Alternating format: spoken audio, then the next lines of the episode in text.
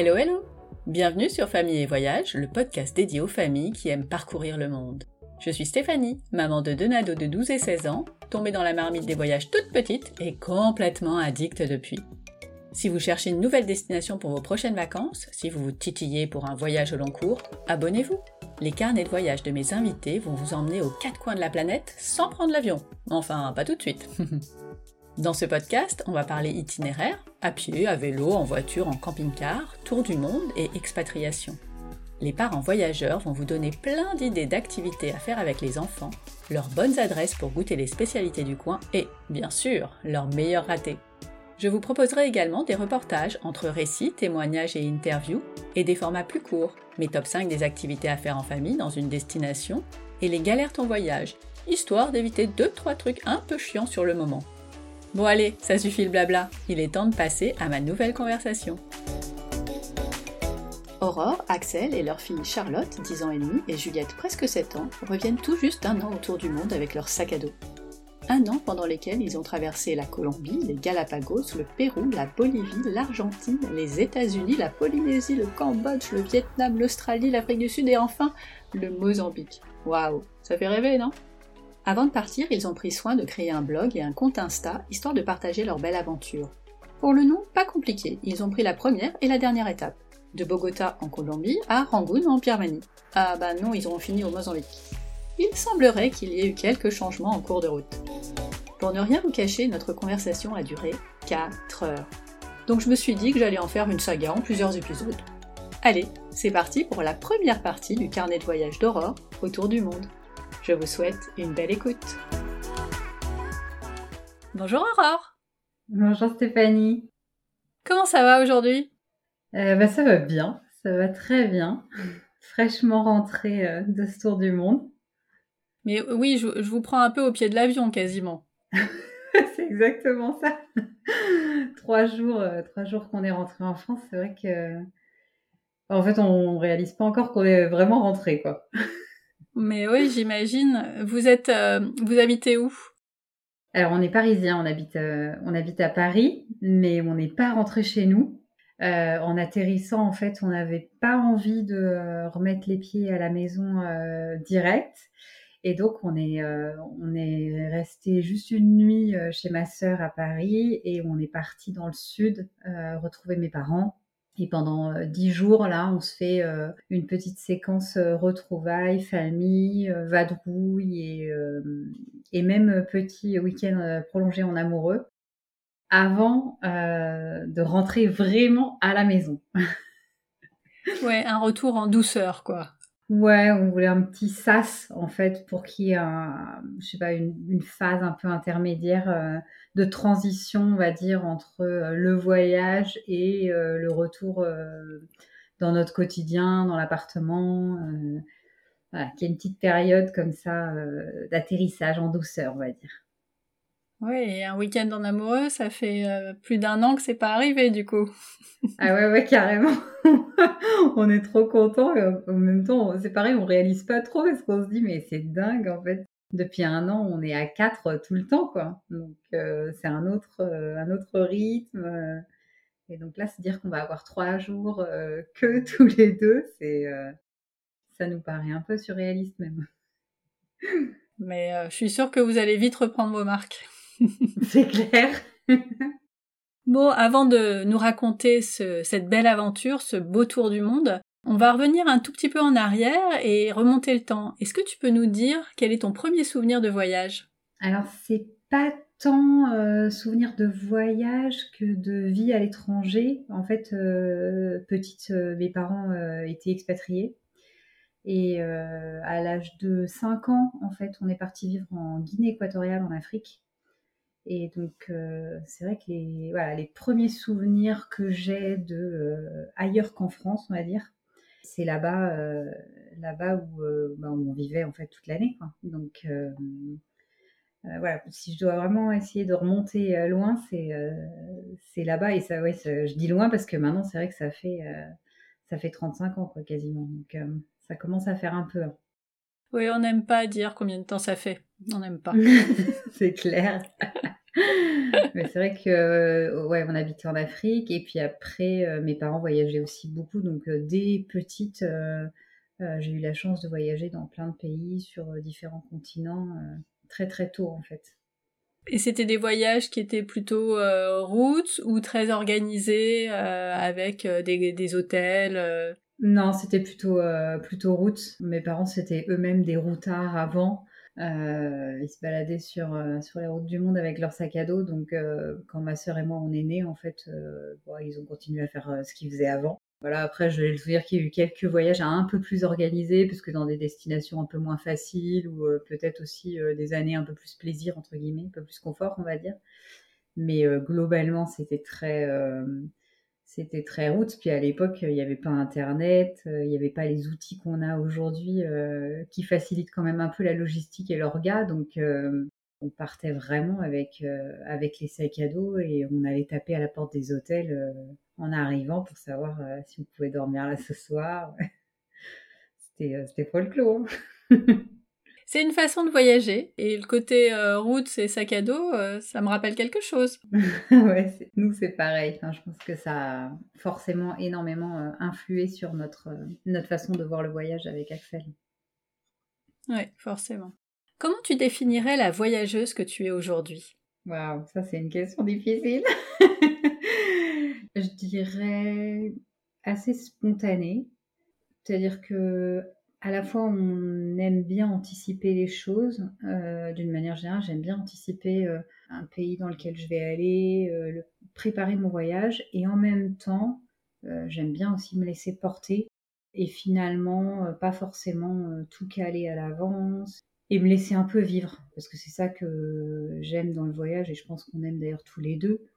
C'est faire des rencontres qui sont bah, souvent impromptues, pas celles qu'on aurait imaginées, ou voilà, j'aime bien le mot spontané parce que je pense que ça nous définit euh, bien quand on n'anticipe pas trop. Euh, ces derniers mois, on était complètement à l'arrache euh, partout. Mine de rien, même si parfois bah, c'est source de petites galères ou de moments bah, un peu plus compliqués, globalement, c'est ce qui fait que le voyage est extrêmement riche et puis bah, qui nous correspond bien parce que je pense que par ailleurs, on se change pas non plus, c'est-à-dire que on voyage euh, sans trop réfléchir non plus, à l'instinct. Hein. Donc voilà, ouais, je pense que spontané, c'est peut-être le mot qui, nous définirait, euh, définirait le mieux. Et est-ce que tu as noté une différence entre vos voyages, j'allais dire classiques, en tout cas euh, qui étaient ceux que vous faisiez pendant vos vacances avec vos filles, et la façon dont vous vous êtes comporté pendant ce tour du monde? Alors, je dirais que oui, c'était euh, très différent parce que forcément, quand on part que trois semaines, on est dans une logique de, j'aime pas trop le mot, mais de rentabilité quand même parce que euh, on a peu de temps, on veut en profiter à fond. Donc c'est vrai qu'on essaie de maximiser vraiment euh, le temps dispo, ce qu'on va pouvoir faire dans chaque journée, chaque minute compte. On est parti en tour du monde un peu dans cette optique-là. Enfin, on l'avait pas en tête, mais euh, je me suis rendu compte très vite que euh, on continue à faire pareil, sauf qu'on s'est aussi rendu compte très vite qu'on s'épuisait et que euh, quand on part pour un an, on part pas trois semaines de vacances justement, on a vraiment le temps et on a on a le droit de s'accorder plus de temps que ce qu'on fait dans nos vacances d'été. Au final, oui, c'est certain, on peut pas aborder, je pense, hein, euh, un voyage d'un an comme, euh, comme on aborde ses vacances euh, d'été. Après, je pense que nous, on est de très mauvais élèves. C'est-à-dire qu'on avait beau se conditionner en se disant oui, le slow travel, c'est génial. on adhère à l'idée à fond, on prend du temps. Mais moi, je suis, je suis quand même une pile électrique dans la vie. Et en fait, dès qu'on était dans un pays, c'était vachement dur de se dire, bah, euh, on va peut-être se poser euh, plus longtemps là, et donc ça veut dire qu'on fera peut-être pas tel endroit. Voilà, moi j'avais énormément de mal à me dire on va renoncer à certains lieux, à certains sites. Et euh, voilà, il faut trouver l'équilibre et c'est pas facile du tout en fait entre ce dont tu as envie, la réalité de ce qu'est le voyage, puis la prise en compte des besoins des enfants. C'est vrai que pour le coup, eux, ils ont besoin qu'on se pose un peu de temps en temps. Et donc, ouais, il y a, y a, une différence majeure entre les deux types de voyages et en même temps qui n'est pas toujours facile à appréhender et à mettre en pratique euh, réellement dans, dans ton organisation. Eh oui, il faut faire des choix. Exactement. Et c'est vrai que ça, c'est pas, pas simple. Bon, je pense que vous avez vu euh, tellement de choses en un an que euh, si, si vous faites le compte de ce que vous avez vu versus ce à quoi vous avez dû renoncer, la balance, elle doit être positive. Oui, oui, clairement. En fait, avec le recul, euh, ça paraît une évidence qu'il euh, vaut mieux prendre son temps. Euh, mais quand tu es dedans, c'est moins évident. Et puis, je dirais que s'ajoute à ça une sorte de, je sais pas quel est mon terme, peut-être de compétition aussi un peu générée par les réseaux sociaux, par les blogs, par cette espèce de mise en avant du voyage un peu partout autour de nous, je trouve. Et euh, bah, si tu es euh, au Pérou, euh, c'est pas concevable que tu visites pas la zone de Huaraz, de la vallée des Incas. Et donc c'est pas évident aussi de se détacher de ça, une forme du regard des autres, hein, quelque part, très véhiculé par, et notamment Instagram d'ailleurs. Hein. je pense que ça joue, ça joue un petit peu. Voilà, faut arriver à se dire, ben, peu importe, enfin le voyage évidemment on le fait pour nous, mais c'est pas simple, ouais. Par moment, on est un peu rattrapé aussi par euh, ce qu'il faut faire. C'est vrai qu'on a déjà entendu des remarques de ce type, euh, genre Ah, vous avez pas fait euh, tel truc à tel endroit? Ben non. et? et, en soi, c'est pas grave, mais sur le moment, quand, quand on te pose la question comme ça, tu dis Ben mince, on a raté quelque chose. Alors que bah non, en fait, si on est totalement rationnel et avec du recul, en fait, on s'en fiche complètement. C'est un voyage se résume pas Et heureusement. Et heureusement, exactement. Mais voilà, quand tu es dedans, parfois, c'est pas évident de prendre le recul nécessaire, je trouve. À quel moment vous vous êtes dit que vous alliez, euh, que vous aviez envie, avant de, de même l'organiser, et à quel moment vous aviez envie de partir autour du monde? Alors chez nous, ça n'a pas été quelque chose du tout d'anticiper, assez peu en fait. On n'a jamais pensé à partir autour du monde parce que euh, déjà, je pense quand on était plus jeune, on voyageait beaucoup. Depuis qu'on est ensemble avec Axel, ça fait 22 ans, euh, on voyage. Mais euh, on voyageait aux vacances, on voyageait en week-end. Jamais on s'est dit à cette époque-là, tiens, on pourrait partir longtemps. Parce que peut-être dans notre éducation, dans notre environnement, finalement, le voyage, c'était cantonné à une période euh, très encadrée euh, de tes vacances. Et ceux qui partaient pour longtemps, c'était un peu des, originaux. il fallait qu'on fasse nos études, il fallait, une fois qu'on a fait nos études, qu'on trouve un travail, qu'on se marie, qu'on ait des enfants. bon, on n'était pas des rebelles ni l'un ni l'autre, donc on a fait notre petit bout de chemin comme ça en suivant ces différentes étapes. et c'est rigolo parce que d'un coup, finalement, euh, bah, en 2019, à l'été 2019, on revenait de vacances euh, d'été. On n'était que tous les deux, les filles étaient chez les grands-parents. Et on, reprenait le boulot le lendemain, on se disait, oh là là, mais qu'est-ce que c'est court, trois semaines de vacances. On euh, on se revoyait pas le lendemain reprendre le métro. Et je me revois lancer sur un coup de tête. Bah, si on a arrêté tout pendant un an, on part et, et puis on reprend les choses un an plus tard, quoi. Et c'était un peu une blague, un peu, je sais pas, je pense que je testais un peu le truc sur lui. Et il me dit, bah ouais, ok, on part. Et là, ah bon, on part? Attends, c'était une blague. C'était un peu surréaliste. On a sorti un papier, un crayon en disant, bah attends, concrètement, si on part, ça veut dire quoi en termes de, de, quotidien, de, par rapport à notre boulot, par rapport à notre appart, etc. Et on a commencé une liste et on s'est dit, bah, finalement, cette liste, elle n'a pas l'air euh, si longue que ça. Et euh, finalement, les, vrais sujets euh, très très impactants, il y en a, il quatre ou cinq, pas plus. Après, le reste, c'est vraiment de la logistique. Et, euh, et en fait, voilà. Et je crois que c'est, ça s'est fait en, entre guillemets en un quart d'heure. On avait des sous de côté. évidemment, ça aide un peu à la prise de décision. Mais bah, c'est quand même un choix parce qu'il y en a qui préféreront investir dans un appartement ou faire un, un investissement immobilier, d'autres euh, qui vont décider bah, de partir euh, faire un voyage comme on a fait. Mais euh, on a été sur la même longueur d'onde tout de suite et, et on s'est dit bah, on part l'année prochaine. On part, on était donc en août 2019 et on s'est dit bah, ça nous on a un an devant nous, on rentre de vacances, on a un an pour se préparer, on part en août 2020. Et on n'est pas parti en août 2020. C'était pas forcément la meilleure année. voilà, c'était pas prévu comme ça, mais euh, effectivement, on a, on a changé les plans en cours de route avec évidemment euh, l'arrivée du Covid euh, en mars 2020.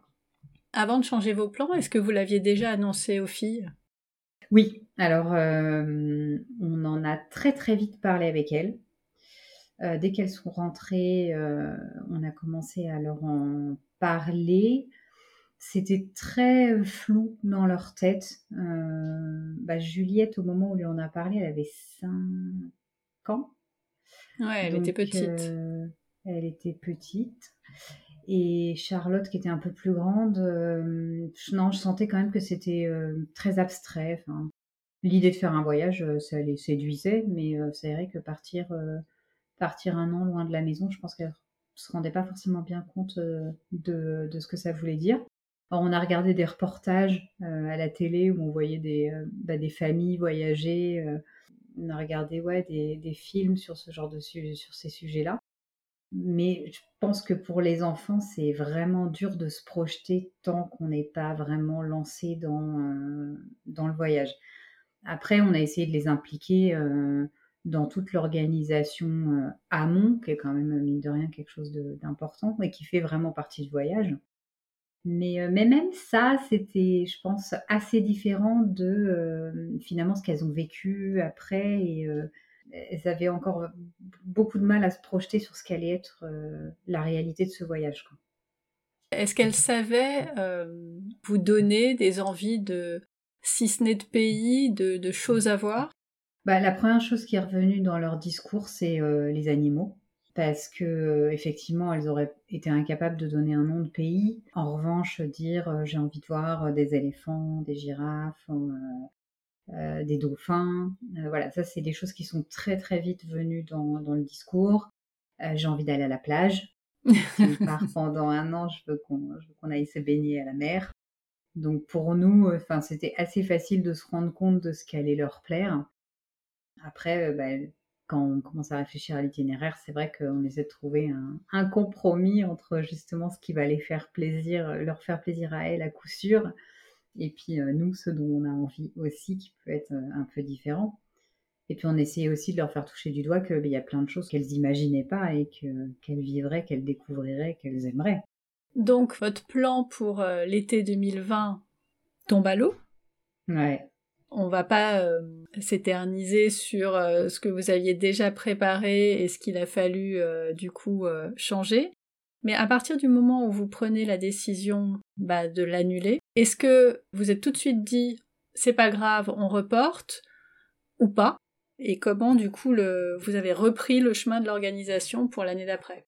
Alors oui, on a tout de suite dit qu'on reportait. Je pense qu'on était incapable de faire marche arrière après avoir pris cette décision et malgré le Covid. Et c'était pas forcément évident d'ailleurs parce que les gens nous regardaient euh, un peu comme des fous, quoi. C'est-à-dire que déjà quand on avait dit qu'on allait faire un tour du monde, on voyait bien qu'on avait un projet un peu, euh, un peu marginal entre guillemets. Dans la vraie vie, c'est pas comme sur Instagram. Tout le monde fait pas des tours du monde tous les quatre matins. Non, et euh, exactement. Et c'est vrai que donc déjà on avait ressenti un peu l'étonnement et et là, le fait de dire, ben, on va quand même partir, alors pas en 2020 comme on l'avait dit, mais l'année prochaine, on a vraiment senti qu'on était, euh, je sais pas, je dirais peut-être des parents indignes, ou en tout cas qu'on ne prenait ah pas la mesure. Ouais, puis on comprenait pas la mesure de la situation, euh, de la gravité de la situation, euh, du risque dans lequel on mettait nos enfants pour, euh, par rapport au Covid notamment. Donc euh, c'était un peu particulier. Après, malgré ça, à aucun moment nous on a douté et au contraire, je dirais que on, avait acquis la conviction qu'il fallait faire ça et encore plus avec le Covid. Enfin, on se disait finalement la vie est euh, quand même euh, compliquée. Elle va l'être encore plus dans les années à venir, donc profitons-en. Partons maintenant, c'est vraiment le bon moment pour le faire. Alors, quel itinéraire avez-vous déterminé au départ? C'était quoi vos rêves? L'idée, c'était, euh, on était assez pragmatique et assez, euh, assez rationnel, je dirais. Euh, on s'était dit qu'on voulait aller en Amérique latine, donc on avait décidé d'arriver, de commencer par un pays d'Amérique du Sud, on va dire le nord de l'Amérique du Sud, en l'occurrence la Colombie, et on s'est dit on descend.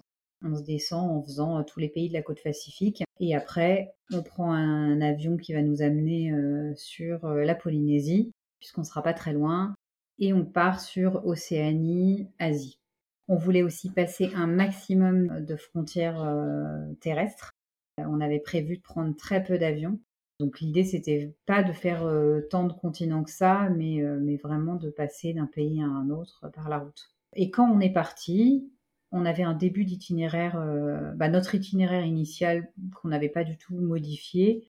Et on se disait, de toute façon, maintenant, on avisera en fonction de, la situation Covid de chaque pays.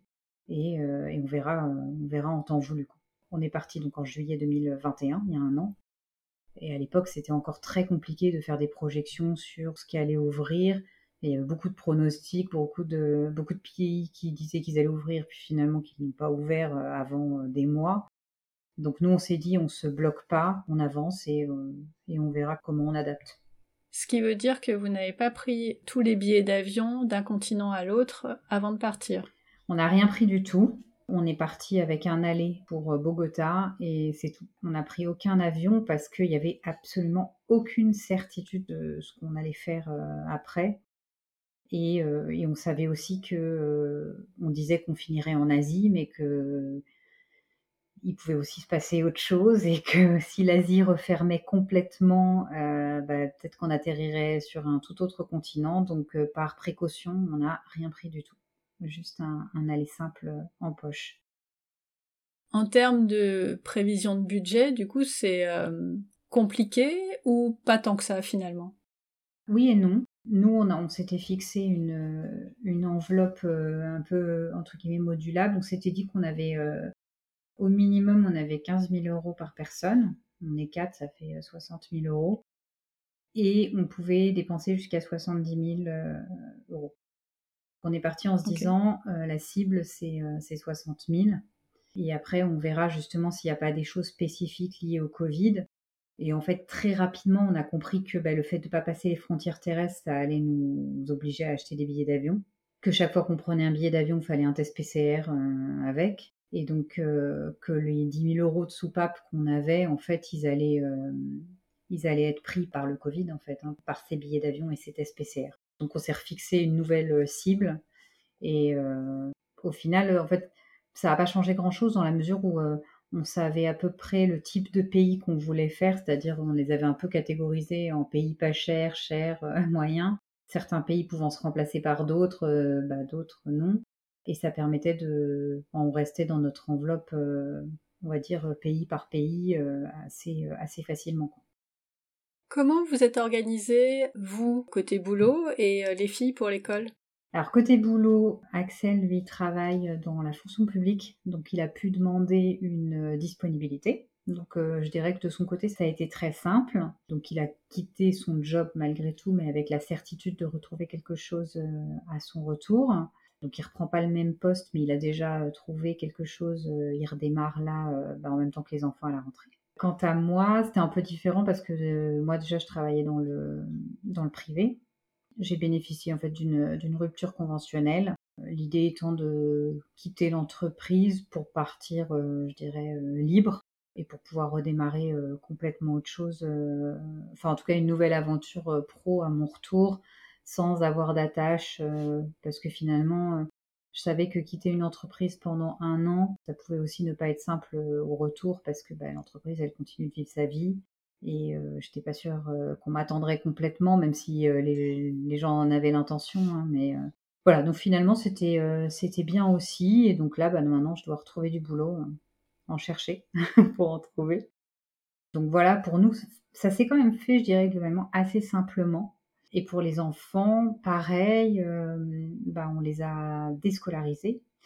On les a inscrites en fait en IEF, en instruction euh, en famille, pour un an. Et elles réintègrent cet établissement euh, là cette année. C'est vrai qu'il y, a quand même un gros flou juridique sur l'IEF pour les gens qui sont en situation nomade, comme le vivent les tours du mondiste. Je pense que c'est surtout à la rentrée que bah, les, les instits vont reprendre un petit peu le cas de chacune pour voir où elles en sont dans leurs apprentissages et, euh, et voir un peu comment elles ont avancé cette année, sachant que bah, c'est les parents qui, ont la responsabilité en fait de leur éducation et de leur justement de ces apprentissages. Donc c'est nous qui avons mis la main à la pâte. Ben oui, ça n'a pas le choix. Ouais. et qu'est-ce que vous avez choisi bah, pour les suivre pendant un an? Alors, on a choisi de le faire tout seul. J'avoue qu'on ne s'est pas trop posé la question, mais elles sont dans des petites classes, puisque Juliette, elle faisait euh, un CP et Charlotte un CM1. Et euh, moi, j'ai commencé à regarder un tout petit peu le CNED, parce qu'enfant, c'est ce que j'avais fait euh, à l'étranger. Et très, très rapidement, je me suis dit que ça ne nous correspondait pas, que ça allait être contraignant. C'était assez exigeant, en fait, en termes de rendu, de régularité. Et donc, euh, on s'est fait accompagner par les établissements des filles qui nous ont conseillé euh, des ouvrages. Et on s'est contenté euh, de faire essentiellement maths français, et ce sont les deux matières les plus importantes. Et on a, on a travaillé comme ça toute l'année. Bon, on verra à la rentrée comment ça se passe, évidemment, mais globalement, ça s'est quand même plutôt bien passé. Et je pense que sur des niveaux de classe comme elles avaient, c'est suffisant en tout cas ou adapté, je dirais. Après, peut-être sur des niveaux de collège, je l'aurais pas géré de la même façon. Mais, euh, mais là, sur, euh, sur CP, euh, CM1, c'était, c'était confortable. Est-ce que vous avez pris des assurances particulières ou fait faire des papiers particuliers avant de partir sur ce tour du monde? Alors, la première chose qui nous a paru vraiment indispensable, c'était l'assurance santé. Ça, c'est le premier sujet. Euh, moi, j'avoue, je travaillais dans une mutuelle, alors j'étais euh, très sensible. Ah oui. très sensibilisée euh, au sujet, à l'importance d'avoir une couverture médicale. Donc ça, c'est une des premières choses, je dirais, dont on s'est occupé pour partir. On ne serait pas parti sans, sans rien.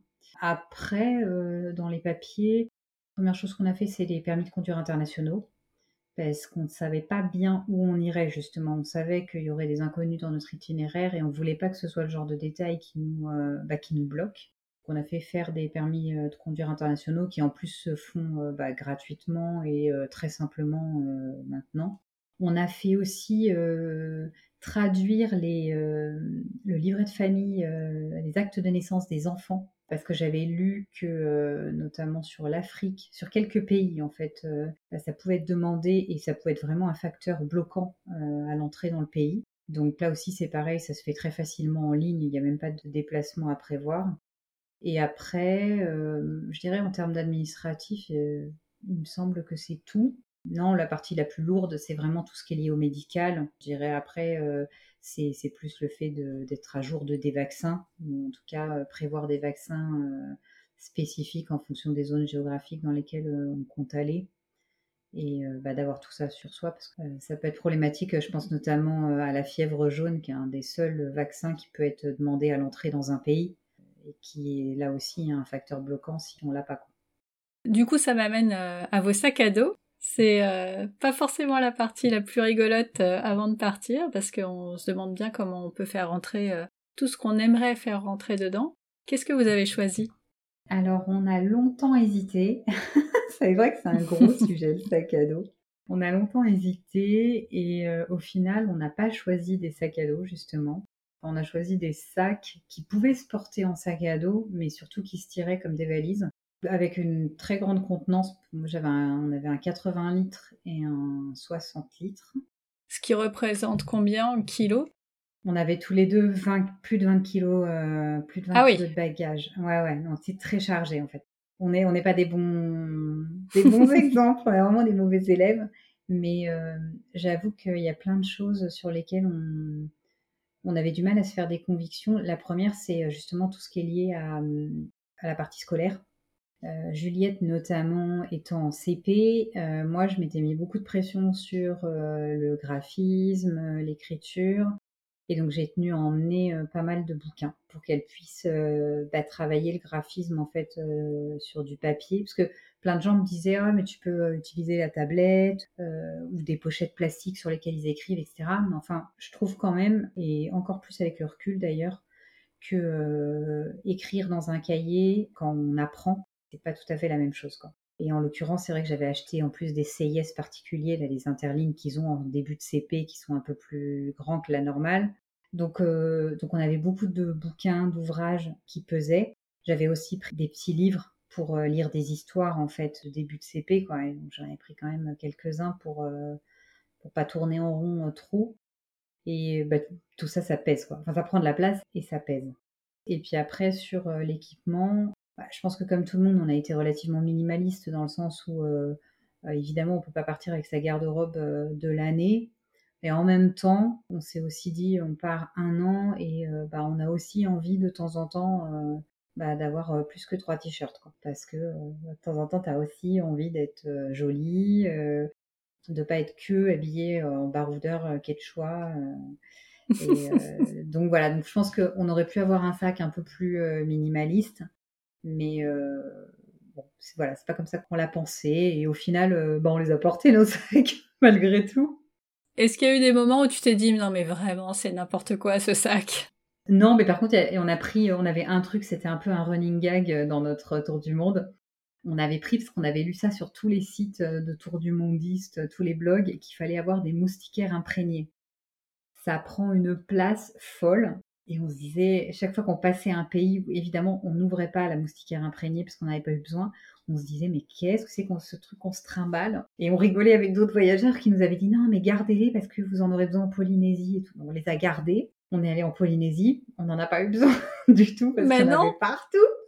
et donc on rigolait. Après, je disais, mais en fait, tu sais, on les a gardés, ça servait à rien. on se les est traînés. Et justement, bah, il y a deux jours, on a rigolé parce qu'on les a enlevés du sac et on s'est dit, bon, ok, ce truc-là, vraiment, ça ne sert à rien. Et tous les gens qui me demandent d'ailleurs sur Insta notamment, euh, ah, par rapport à la liste de matériel, que d'équipements que tu avais prévu, est-ce qu'il y a un truc ou plusieurs qui servent à rien? Les moustiquaires imprégnés, ne les prenez, ne les prenez pas. Mais après, le reste, globalement, euh, on a tout utilisé. Enfin, un an, c'est très très court, ça passe très très vite, mais euh, c'est aussi long, entre guillemets. Donc, euh, on est content d'avoir quand même parfois ce qui peut paraître du confort, mais euh, tu vois, on avait euh, une petite enceinte pour écouter de la musique. Ben, quand on était en Australie dans notre van, ben, on était content euh, de mettre de la musique à nous, de pouvoir faire écouter des trucs aux filles. il faut surtout, je pense, être sûr de ce que t'emmènes, que ça, ça colle à tes besoins, effectivement, pour pas porter des choses inutiles. Quoi. Chaque chose dans ton sac doit être pensée quand même avant de partir, à part la moustiquaire. bon, maintenant il faut qu'on parte sur les routes avec vous. On a envie de découvrir chacun des pays que vous avez visités. Est-ce que tu peux euh, bah, nous dire euh, quel a été l'itinéraire au final euh, que vous avez suivi ou changé en cours de route? En tout cas, quels sont les pays que vous avez visités pendant cette année? Alors, on a commencé à Bogota, Bogota Rangoon. C'était le plan. Donc, on a commencé en Colombie, juste en dessous l'Équateur et les Galapagos, le Pérou, la Bolivie. Là, on a basculé en Argentine. Il était prévu qu'on aille au Chili. On n'a pas pu y aller parce que le Chili exigeait euh, la vaccination des enfants et que, en l'occurrence, euh, ben, au mois de novembre-décembre 2021, euh, personne ne vaccinait les enfants nulle part. Même nous, on n'était pas forcément hyper à l'aise avec l'idée, et donc ben, rapidement, on a mis une croix sur, sur ce pays. Il y avait aussi le fait que nous, on voulait aller au Chili, notamment pour aller sur l'île de Pâques, et que même si le Chili a réouvert, l'île de Pâques est restée fermée. Et arrivé donc à Ushuaia, tout en bas de l'Argentine, on est remonté au nord aux États-Unis, qui était un pays pas du tout prévu dans notre itinéraire, mais c'était le seul pays par lequel on pouvait passer pour aller en Polynésie. On a rajouté un petit road trip euh, de quelques semaines euh, qui s'est finalement avéré durer beaucoup plus longtemps que prévu parce que on a attrapé le Covid en arrivant là-bas.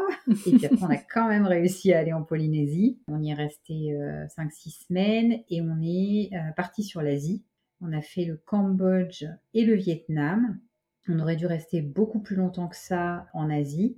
Mais finalement, on a trouvé des billets d'avion euh, à des prix euh, dingues pour aller euh, en Australie, où en fait on a passé deux mois. Et après l'Australie, on a rajouté donc un continent qui n'était pas du tout prévu, qui était l'Afrique, puisque on a décidé de venir passer presque deux mois donc en Afrique du Sud et au Mozambique. Et donc là, là, on arrive de ce dernier pays qui était, qui était le Mozambique. Waouh On a trop envie de, le vivre avec vous. Alors évidemment, on va pas le raconter au jour le jour parce que ça, ça serait trop long. Mais est-ce que tu peux, pour chacun des pays, nous faire voyager avec toi, donc nous raconter pas forcément dans cet ordre-là, mais euh, l'idée c'est d'avoir euh, une ambiance, donc les paysages, les couleurs, les différents endroits qui vous ont marqué, enfin ceux qui ont fait vos plus beaux souvenirs. Si vous avez euh, eu des moments un peu rigolos ou d'autres franchement pas fun et vous vous en seriez bien passé, comment ça s'est passé avec avec les gens, avec la population? Est-ce qu'ils vous ont tous accueillis à bras ouverts ou pas du tout? Donc voilà, pour chaque pays, on se fait un petit flashback. C'est comme une carte postale, en fait, de chacun d'eux. Donc si on commence par la Colombie, c'est quoi les impressions? Vous êtes comment? Les filles sont surexcitées? Comment ça se passe? Alors la Colombie en plus c'était très particulier parce qu'il euh, y avait des événements euh, politiques euh, majeurs juste avant qu'on ne parte. Et bah, nous on avait déjà nos billets d'avion, on devait partir à Bogota et tout le monde nous disait non mais là c'est n'importe quoi, c'est inconscient de partir dans ce pays. Décidément. voilà. Et c'est vrai que, bon, c'est pas qu'on était inconscient, mais on se disait, euh, oui, bah après, on fera attention, on va pas aller n'importe où, évidemment, avec les enfants. Et donc, on arrive à Bogota. À Bogota, je, pense que par ailleurs, c'est quand même pas la ville qui représente le mieux euh, la Colombie, comme souvent dans les capitales d'ailleurs. Bon, c'est une ville euh, comme, comme toutes ces capitales, justement, un peu qui grouille de monde, bruyante. Et en même temps, on commence à sentir une ambiance de danse dans les rues. Euh, ça sent bon le maïs grillé. nous, on se dit, euh, ah, ça commence à sentir un petit peu les, vacances. Et euh, on n'est pas resté longtemps parce qu'on se dit toujours la capitale, on la fera à la fin pour, pour repartir. Et on est parti en fait très vite dans le pays sur les routes en bus. Et dès qu'on a commencé le road trip, on s'est dit, non mais ce pays, on, on va l'adorer quoi d'entendre parler euh, espagnol. Euh, les gens étaient mais super gentils. C'était impressionnant. Plus, on arrivait avec nos deux petites têtes blondes. Donc, elles faisaient sensation euh, partout. tout le monde était vraiment sympa, bienveillant pour nous aider. Il est où votre hôtel? Bah attends, je vais te porter ton sac. Ah oui, sympa. Ouais, c'est vraiment la première chose qui nous a marqué, je pense, dans ce pays, c'est ça, c'est l'accueil. Parce qu'en fait, je pense, on s'attendait à rien de particulier, rien de mal, mais rien de particulier non plus. Et en fait, on était accueillis à bras ouverts. c'est incroyable. Chez nous, euh, le Covid avait recréé aussi des comportements vachement plus euh, renfermés sur soi-même. Et, donc là, d'arriver dans un pays où les gens étaient adorables et, euh, très accueillants, c'était c'était très déstabilisant même. Donc tout de suite, on a senti qu'on allait être bien. Et on est parti dans ce pays où on a été submergé par euh, la musique, et la musique tout le temps dans la rue. On se promène, on entend les rythmes latinos, euh, les filles qui sont habillées euh, hyper à l'aise avec leur corps, les gens se regardent pas. On sent vraiment une liberté incroyable et une joie de vivre extrêmement communicative. C'est-à-dire que quand on a visité euh, Medellin, par exemple, la Comuna 13, qui est euh, le quartier de la reconstruction euh, après bah, toutes les, violences liées, notamment à l'époque Pablo Escobar et, ce qu'on connaît de la drogue, bah, en fait, on voit que les gens, même quand ils n'ont plus rien, il leur reste le plus important. C'est la vie, le fait d'être ensemble. Et c'est un pays qui est extrêmement positif en fait. Et commencer par ce pays, pour nous, c'était vraiment, je pense, une chance extraordinaire parce que tout de suite, euh, on a mesuré, je pense, la chance qu'on avait de, vivre ça. Voilà, donc la Colombie, euh, on y a passé six semaines. On a fait, euh, on a fait un petit road trip, une sorte de boucle. On est parti de Bogota et on s'est dit, bon, on va faire, on va faire toute une boucle qui nous ramènera là pour repartir, en passant par des ambiances très très différentes. On a d'abord commencé par les, vallées, montagnes de l'est du pays, euh, les villes blanches avec les petites rues pavées, les, euh, les fleurs aux fenêtres. Enfin, c'est vraiment euh, super mignon. Après, on est arrivé un petit peu dans, la, dans les forêts tropicales près de Carthagène où là, d'un coup, la température monte, il fait chaud, il fait lourd, on respire pas bien parce qu'il y a un taux d'humidité dans l'air qui est énorme. Et en même temps, on sent qu'on n'est pas loin de la plage, alors on commence à sortir les maillots de bain et ça, ça fait du bien. Ça, c'est bien, ouais. Ah ouais, c'était vraiment chouette. Et puis, euh, c'est vrai que Carthagène, c'est une ville qui est assez touristique, il faut le reconnaître, mais où il règne quand même une atmosphère extrêmement joyeuse. pareil, on se sent bien, puis c'était un peu ces villages vacances, quoi. On se dit que là, pendant quelques jours, on est moins des routards, on est un peu plus libre, entre guillemets, de sortir, d'aller au resto. Et après, voilà, on est re-rentré dans, le, dans le pays, dans, dans, les terres, entre guillemets, en allant sur, sur Medellin d'abord. Et, et, ensuite, on a passé beaucoup de temps dans la région cafetière, en fait, sur Salento notamment, toute la vallée de Cocora. Les... Ouais, ça, c'est une région qu'on a beaucoup, beaucoup aimée une ambiance complètement euh, différente parce que c'est plus du tout l'ambiance euh, tropicale euh, comme on avait sur le nord, mais bah, la, vallée de Cogora notamment, c'est vraiment très très vert avec ces, ces palmiers centenaires et qui montent jusque dans le ciel. On a l'impression qu'ils vont toucher les nuages. Enfin, c'est c'est vraiment mystique comme ambiance. Et puis euh, c'est une région qui se mérite un petit peu, il faut faire du bus pour y aller. Donc euh, les gens qu'on croise, euh, bah, il y en a de moins en moins. Nous, on était post-Covid, donc le pays avait réouvert, mais il n'y avait personne. On était, on était un peu seul au monde quoi, en tant que touristes. Et donc les gens qui nous voyaient aussi, les, Colombiens, étaient super heureux de, bah, de revoir des touristes étrangers arriver. Et donc à chaque fois, on avait un accueil top, quoi. Vraiment super. Et on a fini euh, en descendant tout au sud du pays parce que jusqu'au dernier moment, on a imaginé qu'on passerait une frontière euh, terrestre pour aller euh, sur l'équateur, mais ça ne s'est pas fait. Et, et, dans le sud du pays, il y a une, toute une zone en fait qui est désertique. En fait, il y a un désert, le désert de la Tatacoa. Et donc c'est vrai que c'était rigolo parce qu'on se disait après les plages, les forêts tropicales, la ville, être dans le désert de la Tatacoa aujourd'hui, c'est un changement d'ambiance qui est vraiment incroyable et assez saisissant. Est-ce que c'est un itinéraire que vous aviez prévu à l'avance? Pas du tout. Alors en fait, euh, on n'avait on rien prévu. On avait regardé dans les grandes lignes ce qu'il fallait entre guillemets avoir vu euh, en Colombie. Euh, mais on n'avait pas du tout prévu d'itinéraire. L'itinéraire, on, le fait à chaque fois en arrivant, parce qu'on est toujours, toujours en, dernier moment. Il y avait même euh, des zones en fait euh, qu'on avait prévu de faire. On devait aller sur la côte, euh, la côte pacifique. Et en fait, on s'est rendu compte que c'était très compliqué, qu'il fallait prendre un avion, que ça allait être onéreux. Donc finalement, on a laissé tomber et on a ajusté l'itinéraire vraiment, vraiment sur place. On avait imaginé aussi aller un peu dans, en Amazonie, parce qu'on peut le faire de la Colombie. Bon, au final, on s'est dit non, on le fera dans un autre pays. Euh, donc vraiment l'itinéraire à chaque fois on le, on le fait une fois qu'on est, euh, qu'on est arrivé et on, et on a on se laisse toujours euh, cinq jours à la fin en se disant si on veut rester plus longtemps quelque part ou moins longtemps ou rajouter quelque chose, ben, ça nous laisse la soupape nécessaire pour pouvoir le faire. Et du coup, même en étant en dernière minute, bah, comment vous faites votre choix? Est-ce que c'est en parlant avec les gens? Est-ce que c'est en cherchant J'imagine que la base, c'est de chercher en ligne ce que vous pouvez trouver? Mais qu'est-ce qui vous fait acter une, euh, un endroit plutôt qu'un autre? Bah, Souvent, euh, c'est beaucoup par les recherches Internet, je dirais. Parce que euh, bah, on se rend compte quand on parle avec les gens sur place qui connaissent pas leur pays, on est malgré tout dans des ah! pays assez pauvres, et que bah, eux, ils connaissent pas en fait les régions au-delà des, des, leurs.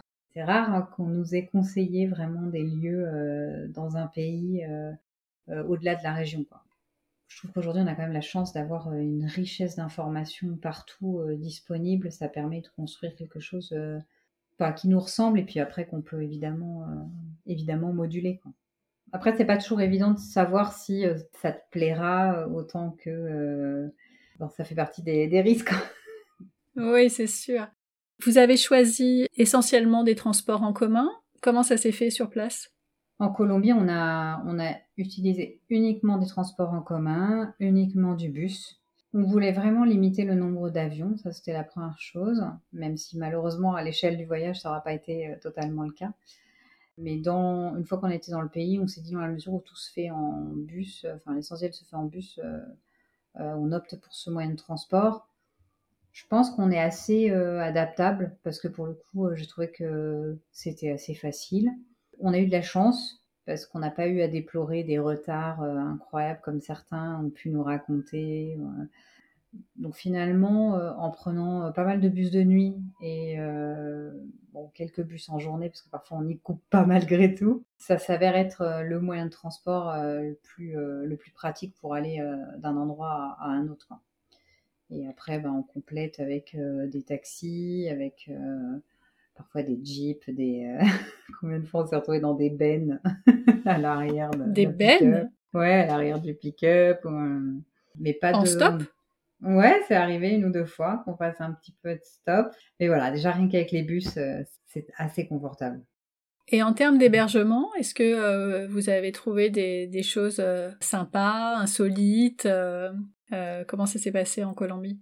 Alors euh, non, on va pas se mentir. Alors nous, c'est un poste de dépense sur lequel on radine beaucoup. très clairement, il y a des hébergements insolites. Hein. Il, y a, des, je pense qu'il y a des choses très jolies, mais euh, les prix montent vite aussi en conséquence. Quand on a fait notre budget, on a toujours considéré que le plus important c'était euh, les activités, et donc on s'était fixé une ligne en se disant bah, s'il faut euh, avoir un poste sur lequel euh, on se fait pas hyper plaisir, euh, c'est celui-là. Alors ça nous est arrivé comme tout le monde bah, de temps en temps d'avoir envie d'un truc un peu plus chouette et de prendre un plus joli hôtel, mais globalement on faisait en sorte d'avoir tous les quatre un lit, pouvoir dormir et d'avoir une douche, une douche chaude, ce qui n'était pas toujours le cas non plus mais on a été assez peu dans des logements euh, sympas. On a fait un logement un peu chouette, euh, justement dans la forêt euh, de Minca, à côté de, enfin pas très très loin de, de Carthagène sur la côte. Là, on était dans un, hôtel un peu écologe, tout en bois, complètement effacé dans, dans, la nature en fait, avec une belle piscine. Voilà. Là, c'était sympa. Les filles étaient hyper contentes parce qu'il y avait la piscine justement. Mais, euh, mais c'est vrai que globalement, ça a été, euh, ça a été assez rare. En plus, c'est un voyage, la Colombie, sur lequel on a quand même bougé beaucoup. Et donc, a fortiori, quand tu restes seulement une nuit quelque part ou deux et que dans la journée, tu es en vadrouille, voilà, on n'a jamais jugé hyper utile d'investir euh, sur, sur le logement. Est-ce qu'il y a eu des coups de cœur dans ce pays, des endroits vraiment hyper chouettes où vous retourneriez volontiers? Et tu disais que le budget, vous le, vous l'utilisiez surtout pour les activités. C'était quoi les super activités que vous avez fait en Colombie vous avez fait Alors, euh, la Colombie, c'est le mot, c'est un peu le contre-exemple parce que c'est un pays où on peut faire plein de choses en fait qui sont pas payantes. Alors déjà, je pense que la région qui nous a le plus euh, fait euh, vibrer, c'est la région de la, toute la région cafetière, Salento, Guatapé, il y a, d'autres villes que nous, on n'a pas fait faute de temps, mais qui mériteraient vraiment justement qu'on y retourne et qu'on y passe encore un peu plus de temps. Ça, c'est vraiment, ça nous a beaucoup plu parce que c'était des paysages qui nous ont un peu euh, surpris et, euh, et qu'on n'a pas forcément vu ailleurs dans d'autres pays. Et après, dans les activités, bah, c'est vraiment très nature la Colombie. Donc, euh, en Colombie, on a fait beaucoup de rando je dirais que c'est l'essentiel de, de, ce qu'on a fait euh, dans le pays. Assez peu finalement de, de visites, euh, un petit peu de musées quand on était dans les grandes villes. Mais finalement, on y reste à l'échelle du temps qu'on a passé dans le pays, euh, ça reste assez marginal en fait. Et ouais, on a fait essentiellement de la rando en fait. Et, et c'est dans des parcs qui sont à chaque fois gratuits en entrée libre, donc pas du tout significatif, je trouve, comme, comme dépense. Quel serait le, parc sur lequel tu, euh, conseillerais de ne pas faire l'impasse si, euh, si on va en Colombie? Quel est l'endroit où il faut absolument aller? Bah, La vallée de la Cocora, là justement, euh, à Salento, c'est vraiment un très très bel endroit, très singulier. Ces palmiers de cire qui montent, qui montent dans le ciel, dans les nuages, c'est vraiment très très beau. Et puis je trouve que ça peut se faire avec des enfants d'un peu tous les âges, c'est-à-dire que nous, les nôtres, euh, bon, elles sont pas bien grandes, mais euh, globalement, elles marchent quand même. En tout cas, c'est des marcheuses. Sans trop râler. Ouais, sans trop râler. Franchement, elles sont plutôt mignonnes. Mais même avec des enfants un peu plus jeunes, tu peux le faire. Alors, tu fais pas forcément la même boucle et euh, tu fais pas exactement la même rando, mais tu peux te balader, en profiter tout autant. C'est justement, ça se prête vraiment très très bien à profiter. Il y a les, euh, les exploitations de café qu'on peut visiter. Alors avec les enfants, c'est génial parce que bah, ils vont ramasser les grains de café, on leur explique comment c'est fabriqué. C'est hyper hyper ludique et concret. Ouais, c'est vraiment, je trouve, une raison qui a beaucoup de charme, beaucoup beaucoup de charme. A contrario, est-ce qu'il y a un endroit euh, dont vous seriez passé qui finalement ne vous a pas convaincu? Franchement, c'est un truc que j'ai toujours du mal à dire, même a posteriori, parce que en fait, on sait dans le voyage qu'il y a des endroits où on va aller et qui nous plairont forcément moins que d'autres. Mais de là à dire j'y vais pas, enfin, faudrait pas y aller. En fait, non, parce que je trouve ça intéressant aussi de, de faire la, comparaison. On est allé à Medellin. Alors, on a beaucoup aimé la Comuna 13, qui est ce quartier, le quartier de la reconstruction de la jeunesse, qui, est, qui, est, vraiment, je trouve, une étape indispensable pour comprendre ce pays que je recommanderais vraiment. A contrario, la ville de Medellin, ce qu'on en a vu, ça nous a pas du tout emballé et on n'a pas apprécié le temps qu'on a passé là-bas. Mais je trouve que ce serait dommage de ne pas aller à Medellin. Enfin, c'est intéressant justement de comparer les quartiers entre eux, de voir euh, la différence. Donc, euh, donc finalement, je, j'aurais du mal à te dire, euh, ouais, là, faut pas y aller.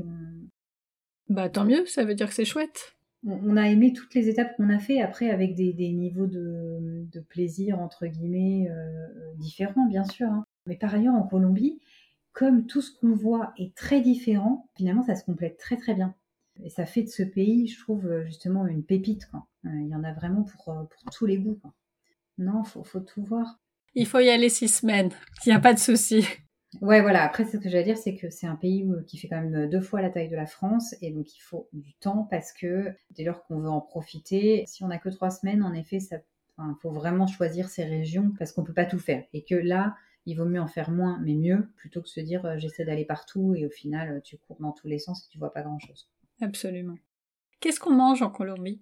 On mange des arepas, des galettes euh, de maïs, comme dans le dessin animé Encanto, où elle mange, elle guérit les blessures avec ses arepas magiques. Bah, c'est un peu ça. c'est une jolie image parce que c'est vrai, c'est ce qu'on mange en Colombie. Au bord de la mer, on mange du poisson, pas mal de poissons grillés. Voilà. Après, c'est pas euh, une cuisine, euh, nous, qui nous a laissé des souvenirs impérissables. C'est une cuisine euh, qui va être très, très populaire, très de plats assez costauds qui tiennent bien au corps. mais ouais, il y a quelques, quelques plats sympas. C'est vrai que les arepas, c'est vraiment le truc le plus typique que tu manges là-bas. Et c'est chouette d'en acheter dans la rue avec du maïs grillé et de manger ça comme ça avec les gens qui dansent derrière c'est assez typique de, la Colombie. C'est une belle image. À quel moment vous vous dites ok on a fait le tour de la Colombie ou en tout cas euh, du temps qu'on avait envie d'y passer et on va passer au prochain pays? Bah en fait on s'était fixé une ligne qui était de se dire globalement on voulait faire une 11-12 pays et donc on s'était dit, si on déborde sur des pays, bah, ça laissera moins de temps forcément pour, euh, pour après. Et on savait aussi qu'en janvier, on devait aller en Polynésie, parce que pour le coup, c'est un des seuls trucs qu'on avait, euh, qu'on avait anticipé dans les hébergements. Donc comme avant la Polynésie, il y avait 4, euh, 4 ou 5 pays, on se disait, on peut pas se permettre de trop déborder. De 5 semaines, on a étendu à une sixième semaine. Et, et en fait, après, on s'est dit, bah non, il faut six semaines, c'est le max qu'on puisse passer en Colombie. Et après, il faut continuer. Puis je pense qu'on était aussi au début du voyage et on se disait, euh, là, on adore, on est hyper bien, mais euh, en fait, dans tous les pays, on va être hyper bien. Dans tous les pays, on va avoir envie de faire ça. Euh, il y a de grandes chances. Donc non, bah tant pis. Enfin, comme je disais tout à l'heure, on peut pas tout voir d'un pays. De toute façon, même en, même en ayant sept semaines, huit semaines, on verrait pas tout et il y aurait toujours des choses qui nous frustreraient. Donc tant pis. Hein. Et donc, euh, donc voilà, donc on s'est donné assez euh, vite le truc de six semaines et, euh, et on s'est dit bah après il faut switcher, il faut passer sur sur l'Équateur, qui était la destination suivante et en particulier sur les Galapagos. Ok. Quelles ont été vos étapes? Donc on a commencé par les Galapagos.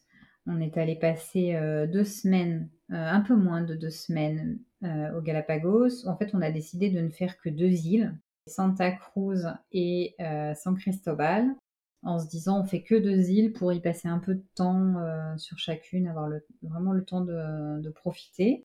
Et après, on a quitté donc les îles pour revenir sur la partie euh, continentale.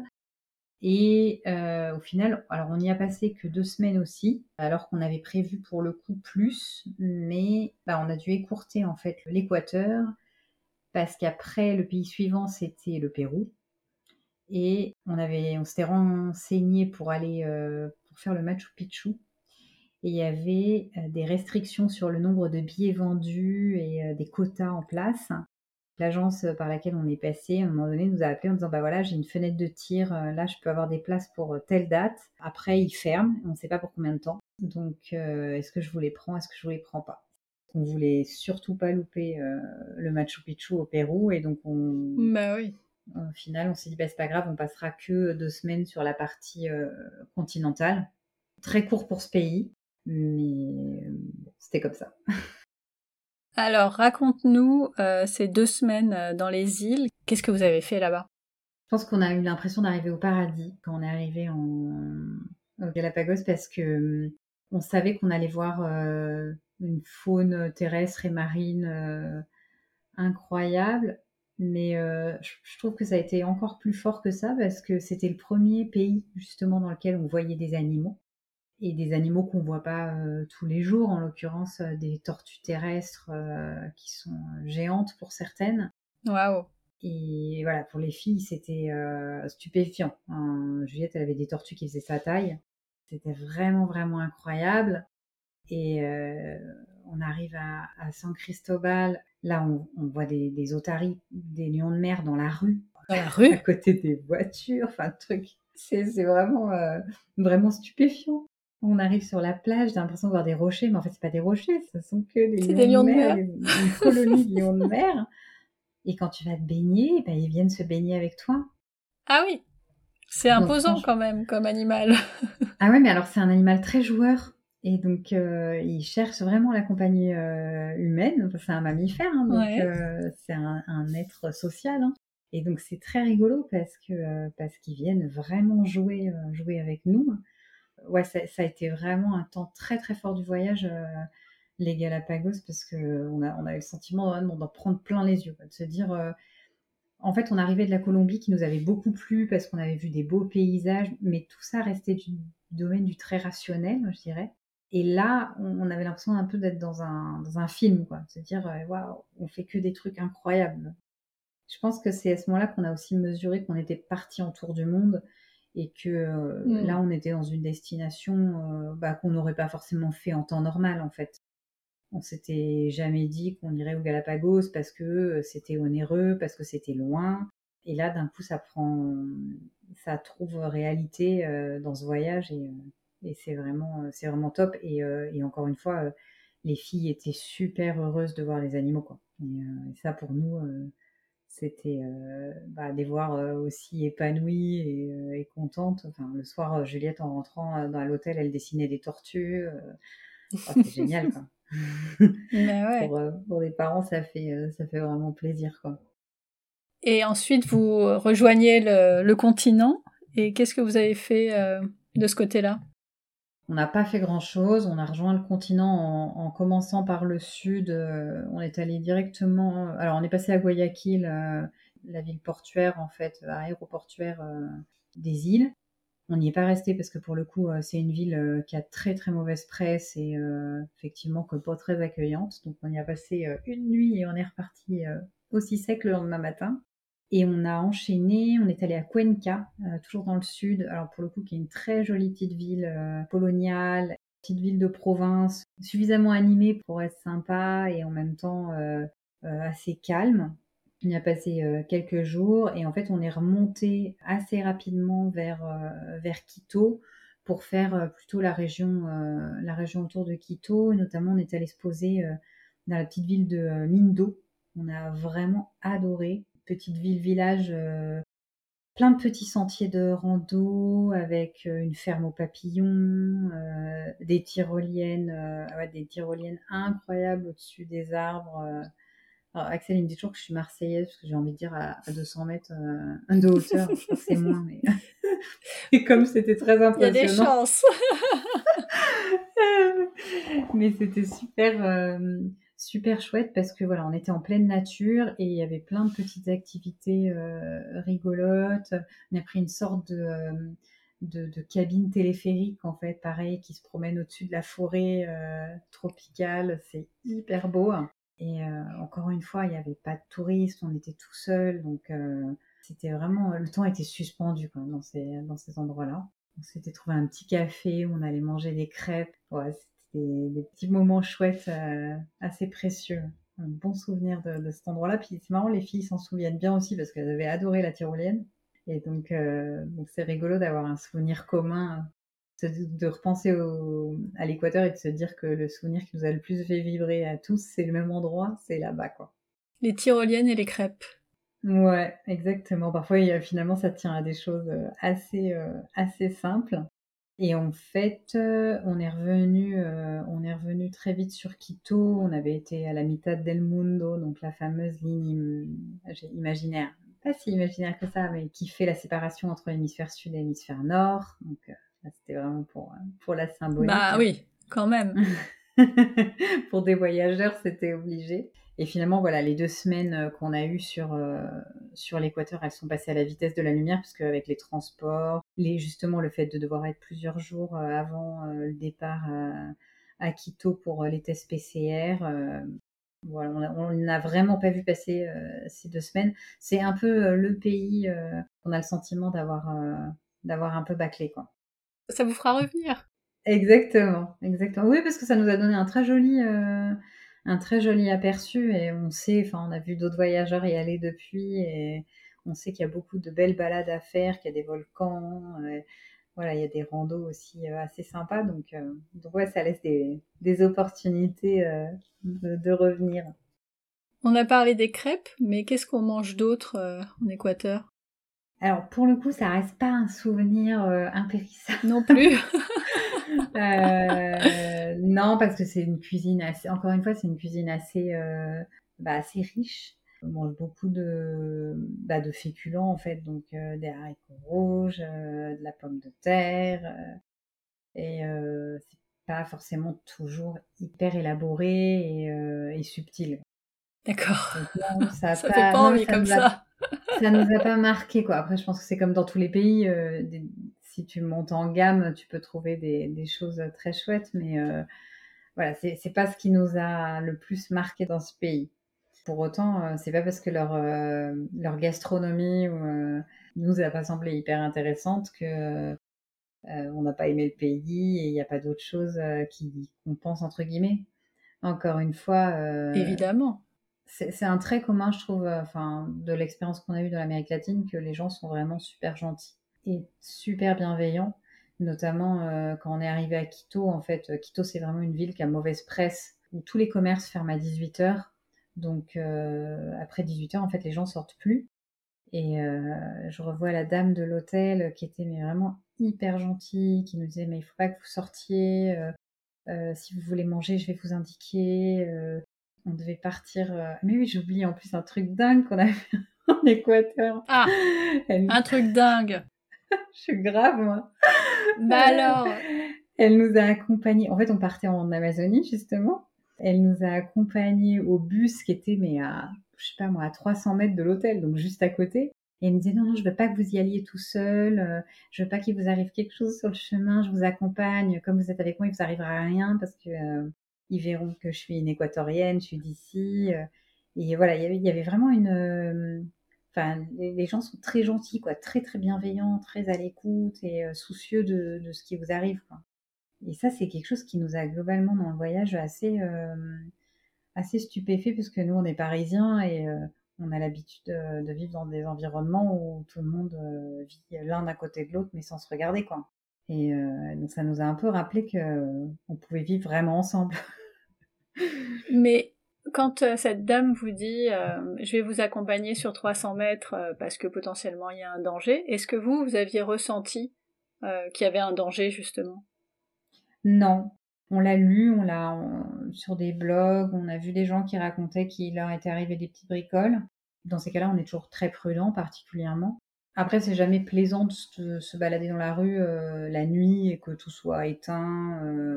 Ah bah non. C'est pas agréable, mais pour autant, dire qu'on a ressenti de l'insécurité, je peux pas dire ça. C'est pas vraiment le cas. Après, voilà, je sais que Quito, c'est une ville qui est pas sûre. On a d'autres copains voyageurs à qui il est arrivé des bricoles, même euh, récemment, là. Donc, effectivement, il faut faire attention. Mais voilà, nous, on l'avait pas ressenti euh, comme tel. Ça a été souvent le cas, même dans d'autres pays où dans quelques rares situations, on s'est trouvé dans des villes comme ça, qui n'avaient pas forcément bonne presse. C'est plus les gens autour de nous, euh, et souvent d'ailleurs les habitants des pays, qui sont inquiets pour nous et qui vont euh, véhiculer aussi un petit peu ce, côté anxiogène, euh, à tort ou à raison, hein, je ne sais pas, mais qui finalement va nous mettre sur la réserve alors que spontanément on aurait peut-être fait plus de choses et on se serait peut-être moins pris la tête aussi. Mais en tout cas, ça nous a pas paniqué non plus hein, qu'elle nous dise ça. On s'est dit bon bah euh, elle, elle est peut-être aussi particulièrement inquiète parce que euh, voir un couple avec deux enfants euh, qui sont pas d'ici, on sait que on donne l'image de gens, ça peut faire un peu peur en fait, des gens qui se baladent avec juste des sacs à dos et des enfants au bout des bras. pour eux, c'est pas c'est pas quelque chose d'anodin. En tout cas, elle vous a accompagné et ça s'est bien passé. Ouais, ça s'est très bien passé. on a déjà fait euh, une conversation assez longue sur cette première partie de, de Tour du Monde, on va faire une petite pause et euh, nos auditeurs nous retrouveront dans un deuxième épisode pour la suite du voyage pour changer d'endroit, d'ambiance et continuer pour tous les pays euh, qui restent que vous avez visités. En même temps, on ne peut pas résumer un an de Tour du Monde en un épisode, c'est ingérable ou alors il fait trois heures. voilà, pas, pas vraiment de solution. Donc, euh, ça. Écoute, merci déjà beaucoup Aurore pour cette première partie et je te bah, propose de nous retrouver euh, dans un deuxième épisode pour la suite de tes aventures. Ok, avec grand plaisir.